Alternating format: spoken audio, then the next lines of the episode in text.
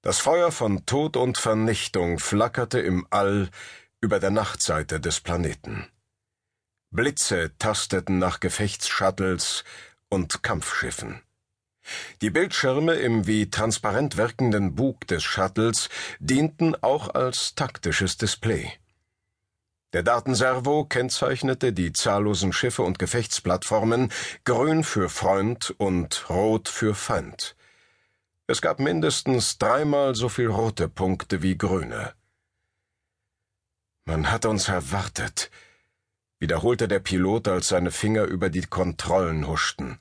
Diesmal klangen die Worte nicht erschrocken und verblüfft, sondern zornig. Valdorian starrte auf die taktischen Anzeigen und begriff sofort, dass der Angriff scheitern musste. Zurück, stieß er hervor und seine Stimme klang seltsam dumpf im Inneren des Helms. Bringen Sie uns zum Kantaki-Schiff zurück. Aus dem Summen des Triebwerks wurde ein Heulen, als der Pilot jäh den Kurs änderte und beschleunigte. Die Kompensatoren funktionierten einwandfrei und bewahrten die Insassen davor, von den enormen Andruckkräften zerquetscht zu werden. Doch das Kantaki-Schiff mit dem sie Kabea erreicht hatten, zog sich von dem Planeten zurück, gefolgt von einer leeren Transportblase. Und die anderen Kantaki-Schiffe, die Truppen und Kriegsmaterial im Schlepptau hatten, entfernten sich ebenfalls von Kabea, anstatt mit dem Landeanflug zu beginnen. Sie rasten davon, viel schneller als der Shuttle, und wenige Sekunden später verschwanden sie im Tanzraum. Valdorian vergeudete kaum einen Gedanken daran, sich nach dem Warum zu fragen. Sie saßen im Epsilon-Eridani-System fest. Nur darauf kam es an. Und sie hatten es mit einem weit überlegenen Feind zu tun. Einige tausend Kilometer entfernt, hoch über Kabea, explodierten Passagierkapseln, als sie von destruktiver Energie erfasst wurden. Sie verfügten nicht über Schilde und hatten auch nicht das notwendige Triebwerkspotenzial für komplexe Ausweichmanöver. Container zerbarsten, von Hefok-Blitzen gestreift, und das Begleitpersonal in ihnen war plötzlich dem Vakuum des Alls ausgesetzt. Valdorian beobachtete das Geschehen auf den Schirmen. Alles passierte mit gespenstischer Lautlosigkeit. Die Leere des Alls übertrug keine Geräusche.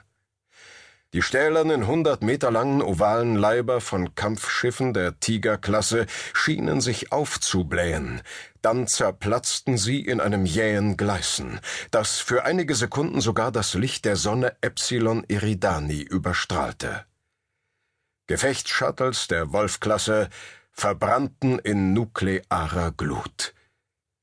Hier und dort tauchten Rettungsboote auf, wie Funken, die aus dem Feuer der Zerstörung stoben. Die Schwerkraft des Planeten fing sie ein, und sie fielen Kabea entgegen.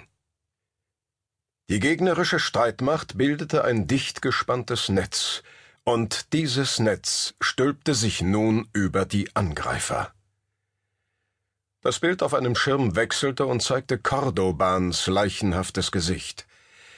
Ich habe den Rückzug angeordnet, sagte der Chefstratege des Konsortiums, und die kühle Ruhe seiner Stimme passte überhaupt nicht zu den Ereignissen. Wir sammeln uns in den Ringen des siebten Planeten. Dort nützt dem Gegner seine überlegene Feuerkraft nichts. Der Com-Servo übertrug nicht nur Cordobans Stimme, sondern auch das wiederholte Fauchen von Hefok-Geschützen und das Summen der Motoren seines Kampfkorsetts. Die Kentucky-Schiffe sind in den Transit gegangen, erwiderte Valdorian. Er brauchte nicht darauf hinzuweisen, dass die Kampfschiffe und Gefechtsshuttles nur über einen interplanetaren Antrieb verfügten. Ohne Kentucky-Schiffe hatte die Streitmacht des Konsortiums keine Möglichkeit, das Epsilon-Eridani-System zu verlassen. Ein Shuttle wurde von einem Raketengeschoss getroffen und verwandelte sich in eine rot-weiße Glutwolke. Wenige Sekunden später erfasste die energetische Druckwelle Valdorians kleines Schiff, ließ es heftig vibrieren. Wir müssen eine Flucht mit relativistischer Geschwindigkeit in Erwägung ziehen, sagte Cordoban und löste erneut die Plasmakanone seines speziellen Gefechtsshuttles aus. Valdorian berührte die Schaltflächen des Co-Piloten und in der taktischen Darstellung blinkte ein grüner Punkt. Cordobans Position. Sein Schiff gehörte zu einem Pulk, der sich aus dem roten Netz zu befreien versuchte. Einige Dutzend Abfangjäger der Allianz folgten ihm. Bei der grünen Streitmacht ließ sich keine erkennbare Formation mehr feststellen. Alle Schiffe versuchten, sich vom Gegner zu lösen und in Sicherheit zu bringen. Aber es gab keine Sicherheit für sie. Ihnen drohte völlige Auslöschung. Eine Alternative wäre die Kapitulation, und ich schätze, das kommt für uns nicht in Frage, Primus, fügte Cordoban kühl hinzu sich dem Feind zu ergeben?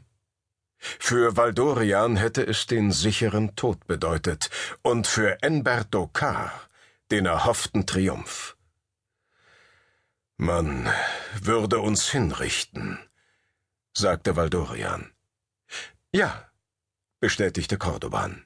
Eine öffentliche Exekution per Transverbindung zu vielen anderen Welten übertragen. Die Bestrafung derjenigen, die einen interstellaren Krieg begannen und Hunderttausende in den Tod trieben. Baldorian konnte keinen Sarkasmus oder Vorwurf in Cordobans Stimme erkennen. Der Stratege beschränkte sich auf sachliche Feststellungen. Enbert Dokar würde einen enormen Propagandaerfolg erzielen, fuhr Cordoban fort. Damit fiele es ihm noch leichter, den Sieg über das Konsortium zu erringen. Valdorian fühlte sich von der eisigen Hand der Realität berührt, als er begriff, der Krieg ist verloren. Ich habe den Angriff auf Cabea von Anfang an für einen Fehler gehalten, Primus, sagte Cordoban, und wieder war es nur eine Feststellung. Wenn Enbert Dokar keinen gravierenden Fehler macht, und davon gehe ich aus, ja, ich fürchte, der Krieg ist verloren. Ein akustisches Signal erklang, und Cordoban beugte sich in seinem Kampfkorsett vor, öffnete einen allgemeinen Kommkanal. Rückzug. An alle. Rückzug zu den Ringen des siebten Planeten. Er schaltete wieder auf den abgeschirmten Kanal um. Dies ist vielleicht die letzte Gelegenheit, Ihnen etwas mitzuteilen, Primus. Es ist eine sehr seltsame Angelegenheit, ich habe Besuch von Ihnen erhalten, in einem Shuttle über Ahaidon. Eine für Cordoban völlig untypische Unsicherheit erklang in diesen Worten. Was? fragte Valdorian verwundert. Ich äh, bin ganz sicher, dass Sie es gewesen sind, aber gleichzeitig waren Sie es doch nicht. Es ging um das Projekt. Cordoban verschwand vom Bildschirm, wich einem wirren Interferenzmuster.